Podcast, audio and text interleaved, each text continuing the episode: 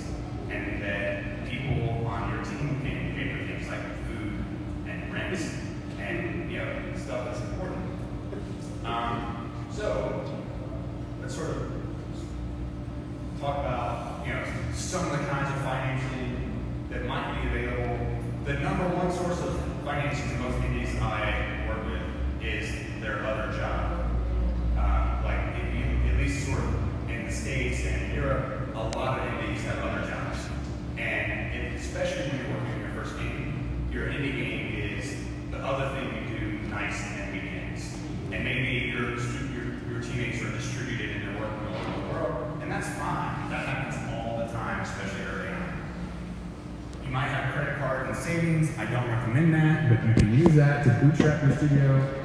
Friends and family, um, or as you know, if you have a rich uncle, that's a great source of financing. I highly recommend it. Um, we uh, often refer to that as uh, friends, families, and fools. Um, because investing in an early stage game studio for most people is not the smartest of investments. Um, venture capital, um, that's people who are investing in your studio, not your game. They're investing in your studio for the long term. That's essentially what, what we have done at Execution Labs, investing for equity. We'll talk a lot more about that. Incubators and accelerators, I'm going to sort of take a quick aside and talk about those specifically because that can be a source of funding for indies. Um, crowdfunding, you know, a few years ago, crowdfunding was the thing, right, Aaron? Or, I, um, and, and, so, like, people were able to raise substantial amounts of money on sites like Kickstarter. That has unfortunately largely gone away. Um, people do raise money on sites like Fig and Kickstarter and Indiegogo and things like that, but it is really more of a marketing tool now to build your community, create a fan base that you can communicate with on an ongoing basis. Um, you might be able to raise a little bit of money, but probably not going to fund most of your production. Um, if you're doing a PC game, pre-sales, uh, you know, on Steam, early access is, is become you know, quite popular. That's really dependent on the kind of game you're doing. I had a conversation about that yesterday with someone. Um, some games work well for early access, some games do not. But it's work. Uh, doing early access is a commitment um, to engaging with that user base who's playing your games before they launch and provide continual updates, and it's something you have to budget for and plan for. Um, we'll also talk a lot about publishers. Um, outside of your, your day job, publishers are probably the most common way that indies will fund their games, so we'll talk a lot about publishers. Um, banks will rarely give you a loan um, because they're not dumb. Um, but, um, but you might get, once you have a game or you have revenues to show or you have a publisher agreement, you might get a loan against those receivables that maybe your publisher is late paying you and a bank may give you uh, a line of credit or something. Um, and then, you know, local grants and government programs. Um, here uh, in, in Jalisco, I know there's there's not a state program, um, but there's a, a, federal, a, small federal program that I'm trying to learn more about, um, which is great. Um, in some places like Canada, they have very robust programs for funding um, game studios. They have they have the Canada Media Fund there, which actually funds film, television, animation, and games, and it's a massive fund. Um, and there are a lot of game developers who exist in Canada, in large part because the CMF exists. Um, but those sources can be great, um, and they are generally worth the paperwork. Um, but that paperwork is usually very involved and complicated because they don't want to give away their money for a reason. But it's worth it's worth it, right? You know, um, and that unfortunately becomes part of your job as the founder of your indie company to wait, to go through all that paperwork and make sure that if there's money available from the government that you get it. Um, and then grants locally, you know, sometimes people will literally hand you a check for nothing. Of course, if that option is available, do everything you can to, to pursue that. Um, but those are usually small amounts.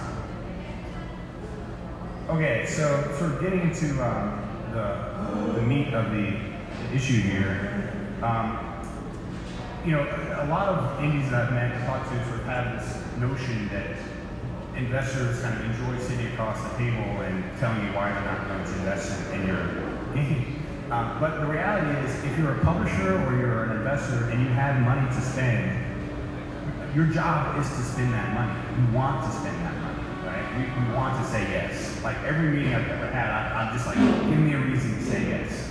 Um, but the reality is that we end up saying no to indies for a lot of the same reasons over and over again. And, and I'll, I'll, unpack that and talk about that a little bit more. Um, but before we, we dive into some of those reasons why we have to say no, um, I want to quickly talk about when we should be raising capital. Um, and the real answer for when you should be raising outside capital, um, the best answer is actually never and, and, and I, it's, it's, it's kind of funny, but what I mean is if you can support yourself on your own without taking outside investment, that's always the best answer, or usually the best answer, especially when you're starting out as a right? Um, because what we're going to talk about as we go through the talk today is what it implies when you take capital from investors, whether it's a publisher or an equity investor.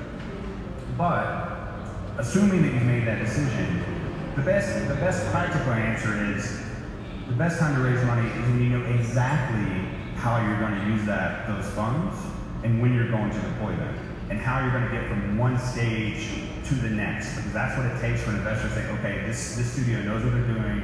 This money is going to get them from point A to point B and I understand that they have thought through that process. So investors tend to think uh, in terms of stages and as game developers you know, we're, we're, used to thinking about stages of development anyway, right? So, you know, you're in pre-production, your game is in alpha, your game is in beta, your game is in gold master, whatever. Um, so we sort of intuitively understand what it means to think about games in stages. Um, but, but both publishers and equity investors think, think of stages a, a little bit differently.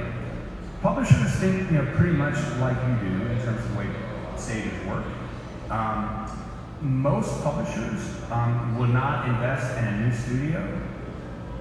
They, well, they won't back your project, I should say, um, unless you have something very tangible to show them. That changes a bit as you mature as a studio, right? So if you've released your first game already and it did well and you've shown that you can make something on budget and on time, um, you might get a publisher to deploy uh, funds for you when you are, say, at prototype stage, maybe, maybe even before that. But yeah, probably not before that. Correct. Maybe, very unlikely. But it's you kind of have no excuse for not having a prototype. Like the engines today make it pretty easy to develop prototypes quick and dirty. Um, and so you should have a prototype. But if you're starting out, you're trying to get funding from a publisher for your very first game. Probably it's going to be a little bit later from that, and that's just to be expected because why should they trust you? Um, if you're doing mobile free to play, um, most of those publishers will not invest in your game until you're already in beta or soft launch. Right? How, many are, have, have, looked at doing mobile or free free to play games? So okay, so a good number of you, right? So it, it, it's, it's sad reality that most publishers in free to play, uh, until you actually have metrics in some market that say this game is making money, then they'll give you more money. Uh, but that's just, it, it's, they they have the leverage, and that's sort of the way it works. Um, equity investors think a little bit different, and this is differently, and this is the only sort of numbers um, oriented slide that I had. But um, equity investors, remember, publishers are investing in your game, right? They're investing in that project just like they're investing in a film project.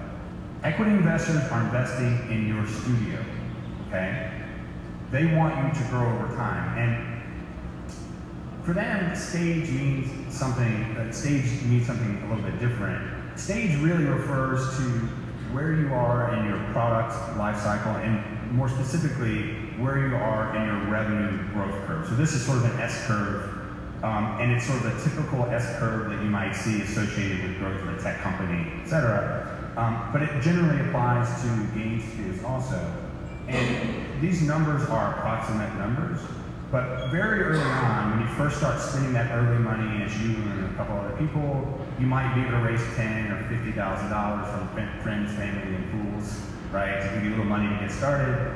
Once you start talking about, you know, more than that, and you're talking about checks of two hundred thousand, two hundred fifty thousand dollars, or you know, those are larger checks, but those are sort of where where angel investors live. You know, and those are usually people who have made money on their own uh, already and have money to deploy and want to take a risky bet on something that could be big over time.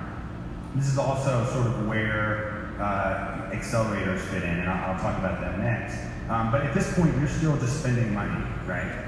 Um, and you're still really just spending money when seed investors might come right? Um, these are people who write checks of say $250,000, $500,000. This and, and, these ranges are variable depending on what geography you live in and what kind of investors you're talking to. But this is sort of the seed stage where you might get a, a, a seed round. You might call it a Series A round. This is sort of the seed round of financing. Um, but you really haven't started making much money as a studio yet. Once you have a, a studio that's throwing off revenue, then you can start talking to early stage investors And this is typically Series A, Series B rounds of financing that would go up to say $5 million.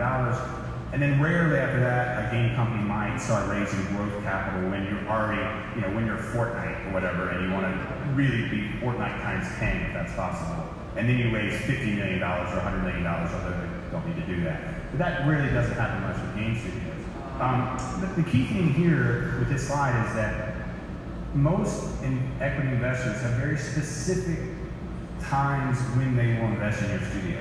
So you may say, oh, I heard about this investor in you know, Mexico City, and uh, if they are a growth investor or if they're an early stage investor, they are not going to write you a check if you're too early on this on this S curve on your revenue. If you have not yet made a product and are not yet throwing off revenue, it doesn't matter how interesting you are as a studio, they cannot write you that check because their their investors have said, no, no, we're only writing stages, growth stage checks right? So getting this part wrong will disqualify you automatically. So if you're talking to equity investors, you have to understand what stage they like to invest. And you have to make sure your studio is aligned with that stage. Um, I want to talk quickly about accelerators and incubators. Um, they can be very useful for new companies, new tech companies specifically. There haven't been many successful accelerators or incubators with game studios. Um, I just want to talk quickly about what they are because there's a little bit of confusion even among people who work in the space. Incubators, generally speaking, are sort of um, funds, co-working spaces that provide funding and an environment where great ideas can sort of sprout up out of the ground, right? So we're going to invest in you as a game developer because I don't know what your, your story is, but I think you're going to come up with something great, right? And so you spend time and eventually the idea comes up and boom, you're in business. Accelerators, on the other hand, tend to find, tend to want to find these sprouts that have already come up and then put fertilizer on them so they grow really fast, right? That's sort of what an accelerator does. Um, and they look very similar, but they can be, they have some operational differences. Um, incubators tend to be longer stretches of time. When we started out at Execution Labs, we were more or less an incubator where we had studios that would come. And they, they also had to pitch us, but the ideas weren't really baked.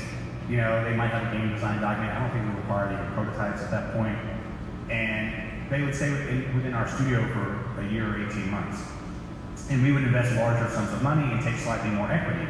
With an accelerator model, which is what we moved to later, we were doing three months at a time. Studios already had prototype in place, but our job at that point was to sort of help them grow quickly um, and by sort of providing that fertilizer, right? And so we provided things like mentorship, where we had mentors flying in all the time to work with studios. We also had a full-time staff. We had an executive producer on staff. We had a head of business intelligence on staff for our free-to-play studios. We had a UX UI person on staff. We had a community manager on staff. There were full-time employees whose job it was to help these studios grow much more quickly than they would have otherwise.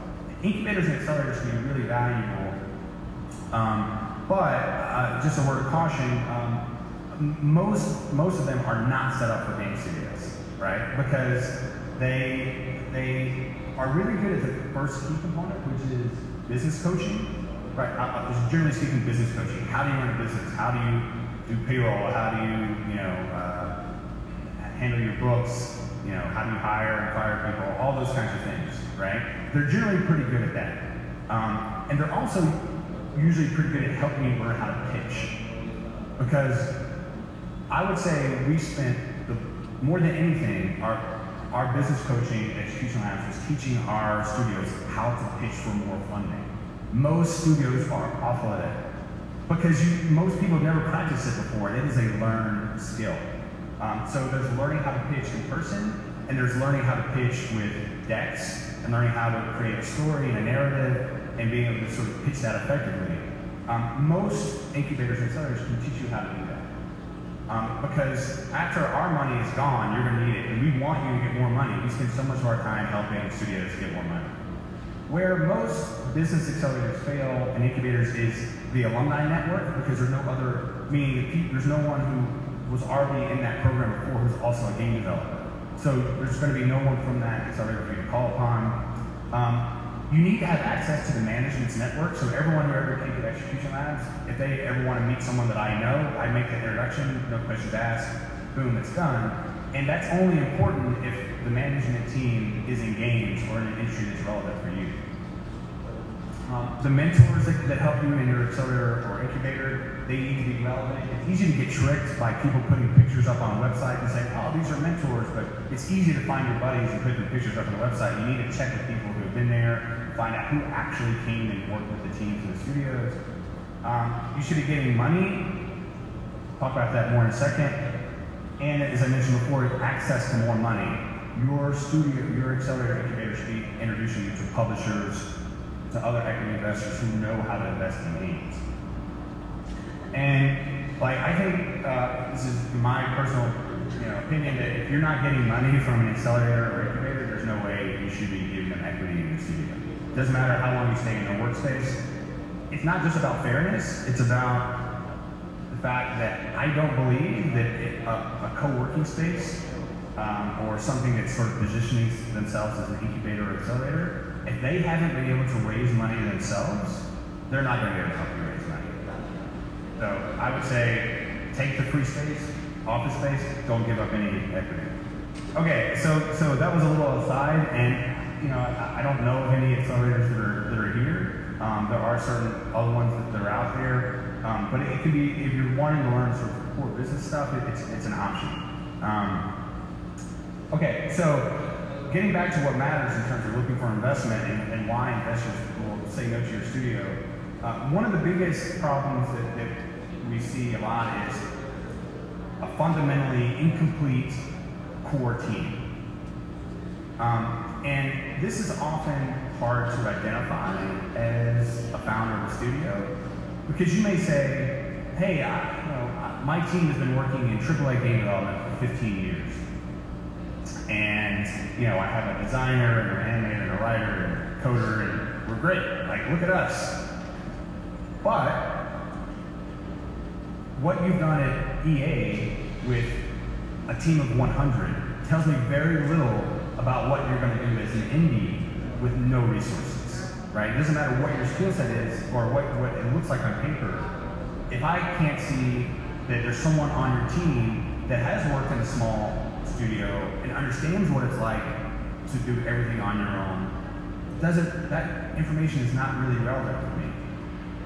Similarly, if you are a team of six people and you've been doing game jams and you've been doing small indie games and like come to me and say, hey, like, you know, we want your investment, we have this great idea, I might say, great. Um, like, I think you guys know what it's like to operate on this much money and you're gonna be hungry and you're gonna go out and you're gonna make it happen. And then say, what's your game to start off with? And you say, well, it's kind of like Fortnite. And I'm going to say, no, no, it's not. Um, because there's no one on your team that's built like a networked, you know, multiplayer game. Um, you know, this kind of thing happens all the time, right? Where, where you know, I want to build an MMO. Fantastic. Have you ever done that before? Has anyone on your team ever done that before? Um, so, you know, you may have a great artist and a great you know, game design, whatever, but if there's not someone who is a, a technical wizard on your team who knows how to pull that off, you're missing a key component of your core. And I cannot write that check. Right? So we have to be very thoughtful about the perception of the person sitting across the table from you when you're pitching your first, particularly your first project. Right? Um, you know, if no one on your team has run a game as a service, don't pitch me that you're going to build the next, you know, Clash Royale. Because unless someone on your team has run a game for two years, and understands how to do constant updates and how to, you know, tweak pricing and tweak your advertising, then there's no, you, you have little chance of being successful. So I'm gonna say, I like it, go out, you need someone else on that team to fill that spot. Because it's not something, not someone who's gonna be someone you can bring on later, they have to be core to the team. Um, we, we touched on this a little bit earlier when we talked about stages of investment, but um, all investors, whether they're on the publisher side and they're investing in games projects, or if they're an investor investing in your studio, they have this notion of an investment thesis. And an investment thesis is essentially a way for investors to restrict the kinds of investments they make so they can think sort of a little more, more carefully and clearly. Publishers don't typically call it a thesis. but you'll recognize it when you see them. Like so, like Paradox for a long time was only doing sort of systems-driven strategy games, right? So that was you could sort of kind of deduce that that was their investment thesis, right? Like they were not going to invest in your open world RPG, right? It's just not what they were doing. They were looking for certain kinds of games with certain kind of budget, right? So when you're pitching publishers, you know, like Devolver now sort of has a kind of game that is very recognizable um, as a publisher, that they're investing in certain kind of experiences that look a certain kind of way, right? If you go to publishers that you know have a certain investment thesis, and yours is very different, you can pitch them, and they'll probably take the meeting, but the chances are you're, you're kind of automatically disqualified. Um, and you know this works a little bit differently with equity investors. Equity investors can be weird. VCs can be strange about their theses because they don't they don't always talk about them in perfectly clear terms. These are some random ones that I pulled off the internet. The first one's actually from a new uh, equity fund for games, right? Um, and so they're looking to invest in studios that can make games that can do well in Asia. Um, these other two are just sort of tech firms that I found. One is looking for you know software as a service companies, um, and one is looking for uh, companies that are targeting the emerging middle class in Latin America. So sometimes equity investors will talk about their thesis publicly, or they'll put it on their website, um, and they do this because they want to get better leads, right? They want to get people who align with their thesis, right? Um, so if you're, and the, the problem is, more often than not, they'll be intentionally broad the way they talk about the kind of studios they're investing in, or the kind of companies they're investing in, because they don't want to they would rather take the meeting and find out and waste your time, you know, than than like miss out on a great opportunity. But you have to be aware that most of the there there may be a bunch of um, and, and, by the way, stage of investment is part of the thesis, right? So early stage, late stage, seed stage. So we're only investing in early stage companies working on games with a multiplayer component that can succeed in Asia would be an example of the thesis. So you may have a great idea, you may have a great core team, you may have a great project, all that stuff, but if what you're presenting doesn't align with that investor's thesis, they're going to say no. And that's not your fault. But what you can do is try to understand the kind of studios they're investing in by looking at their past behavior and trying to extrapolate what future behavior might be. And most important thing is don't, dis- don't, don't get discouraged when they say no. It's not you, it's them, right? Okay, so this is the next part is sort of the, the meat, the, the, the big juicy part of the of the presentation, and, and it's it's something that I've, I've spoken um, to a few people about already, um, and it's this notion that all money is not created equally. Um, publishers and equity investors are very different animals. And this is something that the game developers really don't often understand fully and completely. And it's important to understand for a lot of reasons. Developers often pitch um, equity investors like they're a publisher. Hey, look at my game. Isn't it great? Okay. Um, but remember, being an equity investor is about investing in the growth of the studio, right? It's not about investing in that game that you're making now. For equity investors, that game that you're making now, the sole purpose of that game is to do well enough so that you can make your next one. Right? I'm not making any money off of that game. Right? I'm making money way down the road. Equity investors heavily discount linear growth. Uh, meaning, if I put $200,000 in your company as a seed stage investor, it doesn't really matter to me eventually make, I make $400,000. Because the way early stage investors are set up, generally speaking, is like this. I raise money from other investors, they're called limited partners or LPs, right? And they have decided that part of their money is going to go into a risky class of investment called early stage equity investment. And maybe and really risky because it's game studios, right? Um, you know, these LPs have money in other places, real estate, you know, stock market, whatever, and they have a certain amount of returns they're generating that are smaller but stable, they've intentionally put their money into an early stage fund because they want to be the next Facebook or they want to be the next Dropbox or you know whatever. So the model works like this. I invest in 20 studios and write $2,200,000 checks. I know that 10 of those are going to go down to zero because those studios are going to fail. Four of them are going to do okay, they'll be around, you know, 10 years from now, throwing off some revenue. I need two of them to do really well to pay off everything else and generate substantial return, like big hits, right? To generate what my LPs are investing in my fund in the first place for. Okay? So what that means is, unless unless your studio shows the potential to, in the long term, be one of those mega hits, I can't invest in it. Okay? It doesn't matter if I think this game going to cost $500,000 and it has a chance to make $2 million. That's great and good for you, but it's not good for you. Okay? So understanding that is really critical. Now, a publisher is totally fine with that because they're not invested in your studio. After you ship that game, they don't care if you've got a business.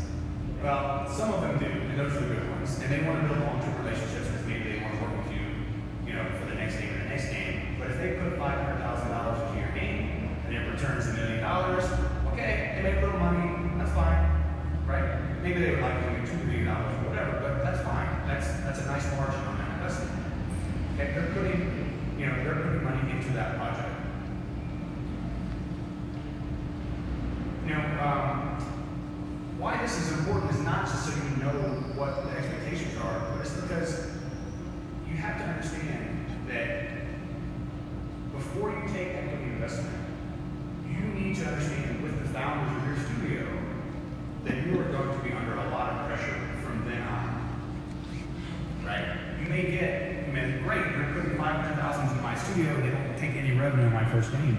Great, like you, that, that's good for you. But understand that, that seven years from now, they're going to expect to get that money out, right? And how does money come out of an equity investment? Usually two ways. You go public, I mean you issue on a stock exchange somewhere, and investors can sell their shares, or someone buys you. Okay, game studios almost never go public, right? There's the Zynga every now and then, or the King, or whatever. But mostly you're going to be acquired, right?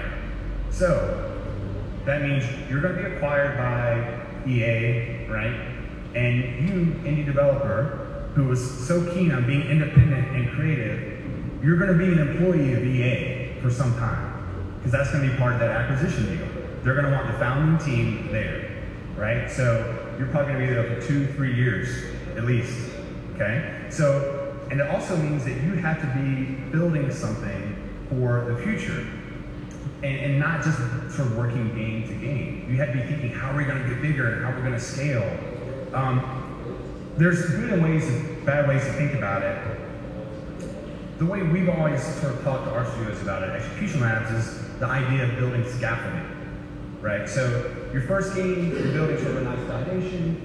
Second game, the scaffolding gets a little bit taller and you're building on the skills that you used in the first game. By your fourth or fifth game, you've built all the scaffolding and now look what you've built, this huge tall thing, right? And that's a big business, okay? But it doesn't happen all at once. And, and the good equity investors who are early stage investors who might invest in their studio, they should have a similar mindset, um, which is like, you're an indie studio, you don't have to do this all at once.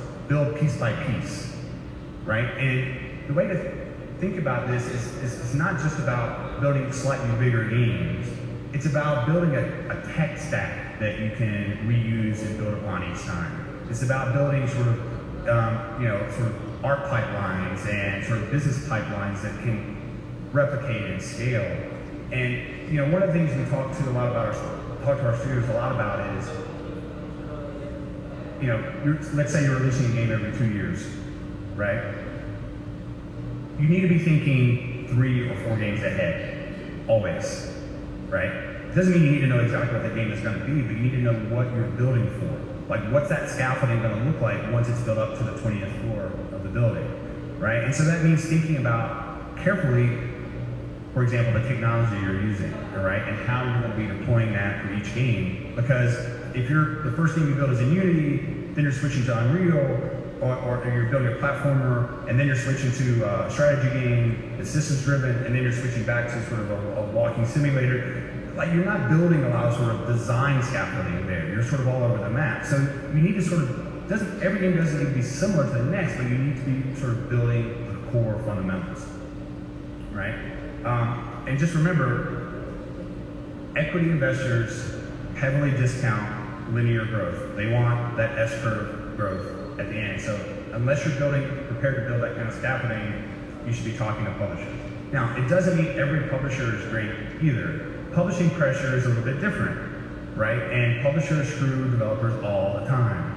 Um, and that will probably happen to you. Make sure you have a good, um, it, like everyone, it happens all the time. Make sure you have a good lawyer. Um, make sure you understand that they pay you when milestones are delivered, uh, usually, um, and that they can haul off on paying you because that milestone failed to hit whatever requirement they said. Um, you know, there's lots of ways that publishers can make it hard to run your business and maybe take control of your IP. Um, but that pressure is short term, right? You can always find a new a new publisher for your next game. You can't find a new equity investor. Once they're on your cap table, and probably on your board of directors, they're there probably forever. So um, this is the last slide, uh, which sort of returning to that critical question, when's the best time to raise money for your studio? I think the answer is really when you're ready for the pressure that comes with raising that money. Because it's real and it will change the nature of your business and your relationships with your founder.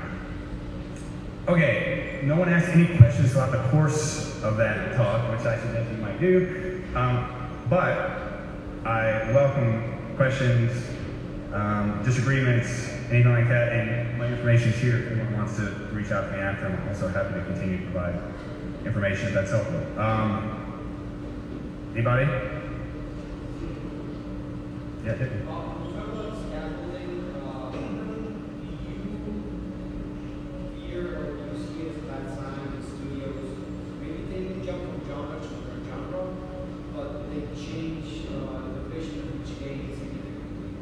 okay, so, so the question is, um, do I see it as a bad sign if, if studios go from genre to genre? Yeah, like for example, specifically when uh, Guerrilla Studios was making the shoot 'em ups and then the shoot Yeah. Sure. things drastically different. Yeah, I, I have no problem as an equity investor uh, with, stu- with studios changing genres.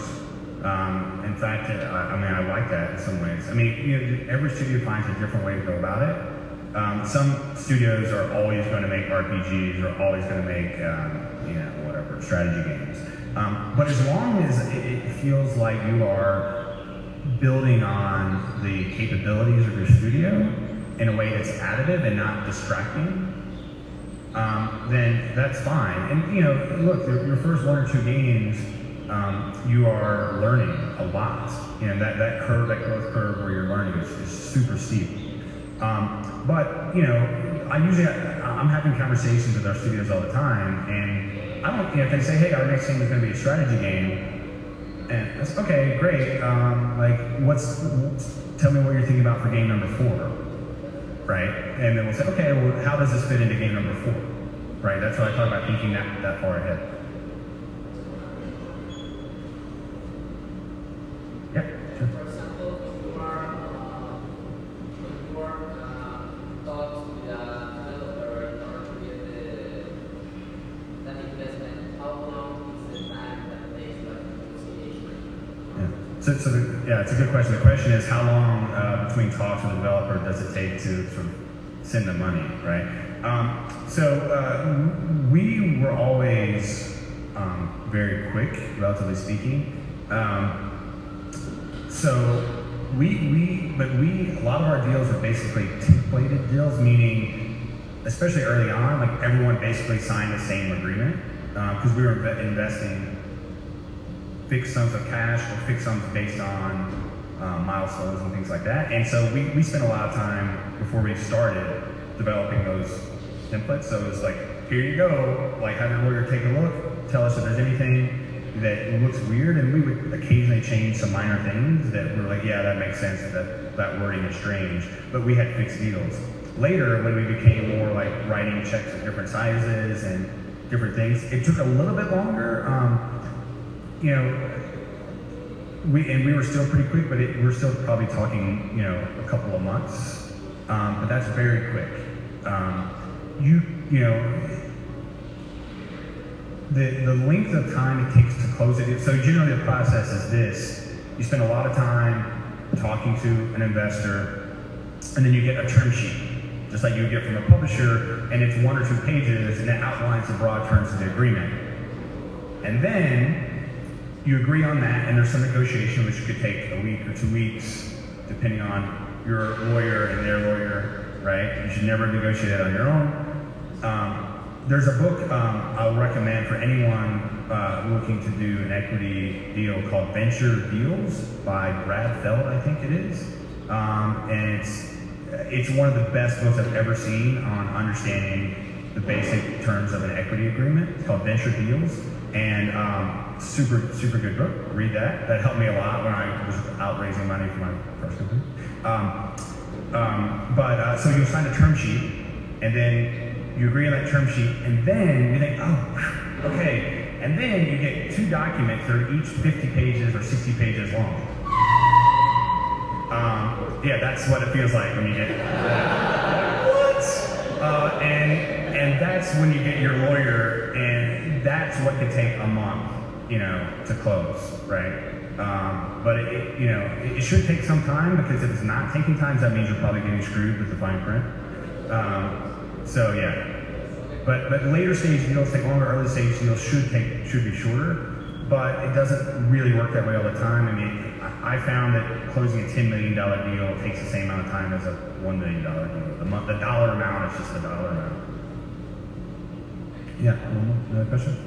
Do you find that maybe you or other VC funds try to fill a like a quota of different diversity in their briefcase of things that they're invested in? For example, we have talked to publishers and we have come across the answer of, oh, you know what, we're already publishing an action adventure game or a shooter or whatever, so we can't look into that right now. I, I, I think it depends. Um, publishers might have that reaction more often, um, you know, because they already have something in their portfolio that looks like your game, and that's common.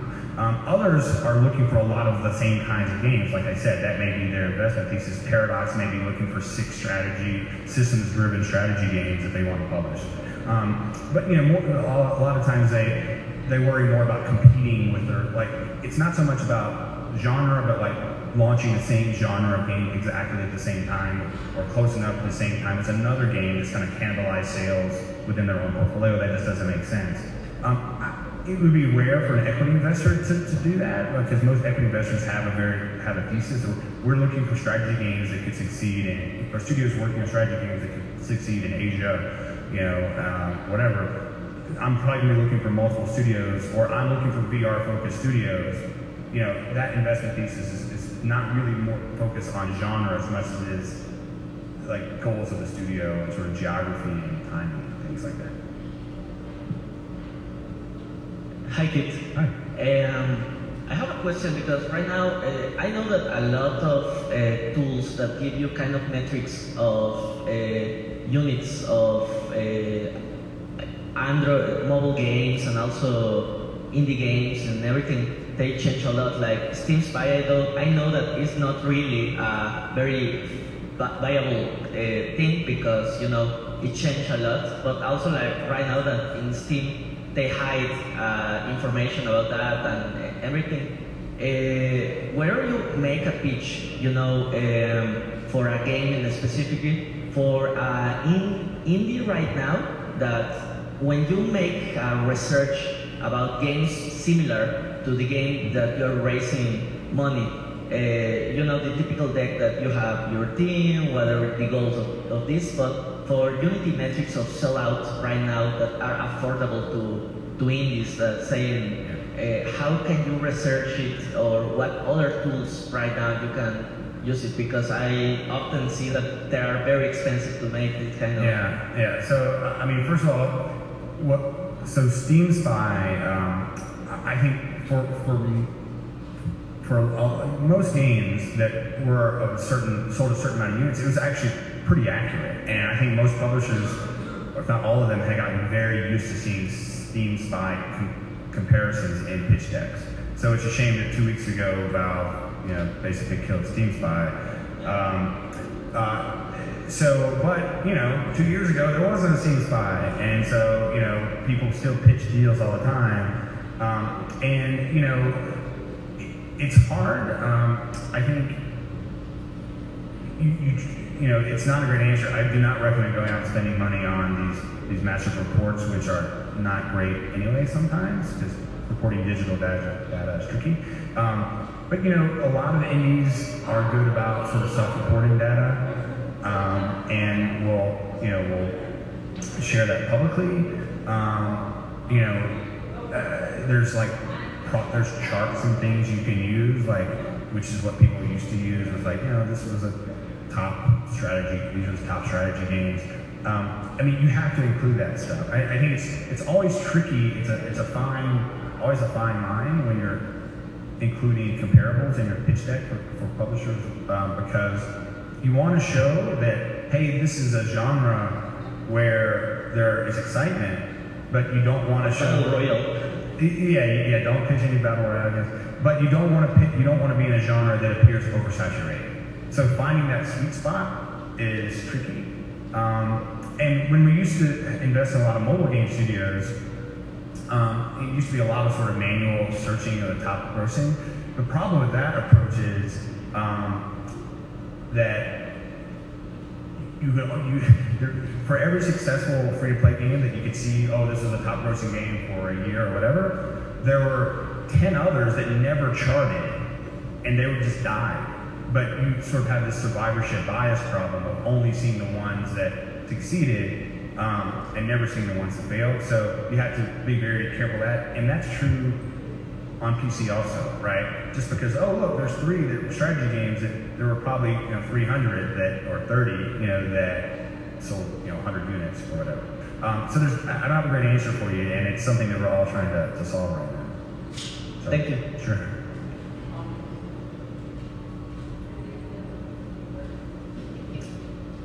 Yes, sir. Oh, thank you. Um, okay, uh, so as the overhead for uh, creating games, not only developing games, maintaining games, and marketing games starts to escalate more and more every year, how do you see the funding sources um, sort of scaling up to kind of meet those demands, or if they're scaling up at all? So one of the uh, one of the, there were two reasons why we um, sort of stopped writing checks at Execution Labs. Uh, one is because we had so many studios to support and not enough, you know, uh, resources to continue supporting them the way we wanted to if we kept adding them. The other is because we looked around and said, I'm not sure how much good writing $200,000 checks for indie studios is right now. Um, yeah, because it's very different than it was five or six years ago when we kind of came up with the idea. Um, and um, I, I, I do, publishers are writing, you know, slightly bigger checks. Um, equity investment tends to go in cycles.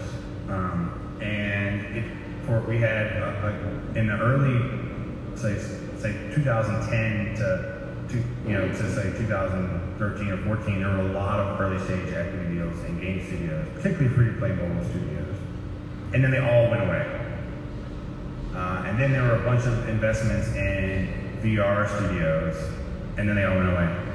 Um, my my hope is that um, there will be equity investors who see that there's no one investing and that studios are kind of desperate, right? Which, you know, hopefully they won't screw developers and give them really bad deals. Um, but I'm hopeful that equity investment will return um, for certain kinds of studios. Now, that doesn't mean that they're still not going to expect a studio to grow exponentially over, say, seven to ten years, right? That's sort of a typical timeline for early stage investor. So if you want to make, you know, if you want to have a, you know, sort of what is called lifestyle business, making games that make enough money so that you and your studio continue making new games, there's never going to be an equity investor for you. Um, by the way, that is a perfectly acceptable and fine life choice. Like, don't let anyone ever tell you different. Um, it is perfectly okay to make games for a living and, and just keep making games. It doesn't have to be, you know, PUBG. Um, so I, I think um, we're at a really tricky time funding-wise. We talked a little bit yesterday about it, uh, where it's if you're raising, if you're doing sort of classically indie genres with niche audiences, um, there are it's, it's hard to find funding. But the bright side is there are a lot more indie-focused digital publishers out there.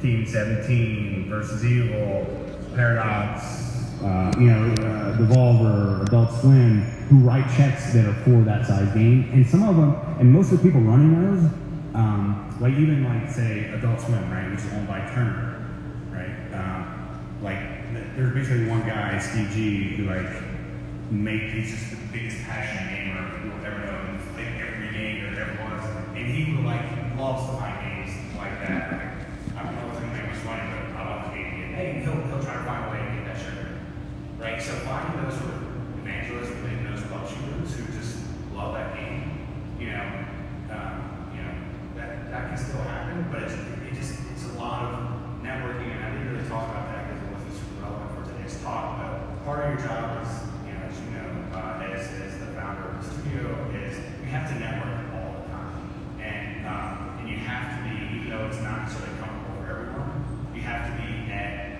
big shows. You have to be in someone's face. I mean, it doesn't mean you can't, you shouldn't be pitching remotely, but like you, that's part of your budget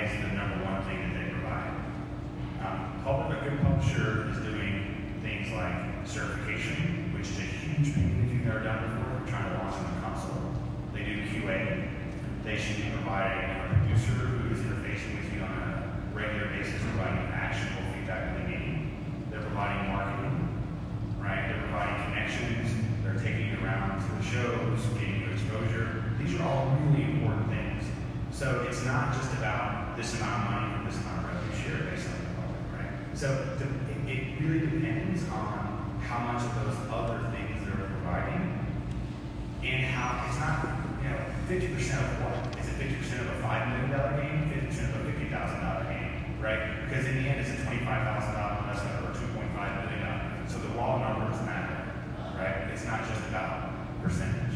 Um, so, you know, publishing deals sometimes they take fifty percent, sometimes they take thirty percent. You know, um, and, and sort of, you know, I guess they might take less. That does happen if you're funding the entire thing. Maybe if they're just providing QA marketing, you get less than thirty, probably not. Um, particularly in your first one, you get more leverage as you get more experience, right? Everyone wants to publish a game from a more established studio. Um, and there's a lot of established successful studios who continue to work with publishers because they want to deal with all that stuff So, and so they're still giving away thirty percent just so there's someone doing the marketing and the QA and the certification on this stuff. So it's really variable. Um, but talk, like one of the you know, things that you really ought to be doing as a community of developers in Mexico um, is comparing Google terms. Like, like you need to set up a Google group and you need to be like asking basic questions. I'm having this problem in Unity. I got this term sheet. I, you know, going to PAX. Who wants to share a hotel room? Like, these are the things that you need to be doing as a community. Um, and, and I'm on several of these lists with different other communities in different sort of regions where, like, there's stuff that people learn all the time. I, I you know, because like, like, hey, I got this term sheet. Is it? They're asking for my source code. Like, is that normal? Well, yes, in this situation, you put it in escrow or whatever. Um, you know, these questions come up, and unless you have a community that you can talk to, like a build a service. And so you guys are the ones who have to build this. Like you need to have the community where you're asking, hey, I just got a term sheet from, you know, uh, you know, I've been saying Paradox, but it's Paradox. They're asking for fifty percent. Did he, has anyone seen the, the term sheet from Paradox? Like, what did you get? And like, if you're talking, you know, these are like your friends. Like, you know, help your friends out. So, um, all right. Uh, I think uh, we should let and then I'll be camped out um, outside and um, be available. For questions for the rest Thank of the you, day. Thanks. For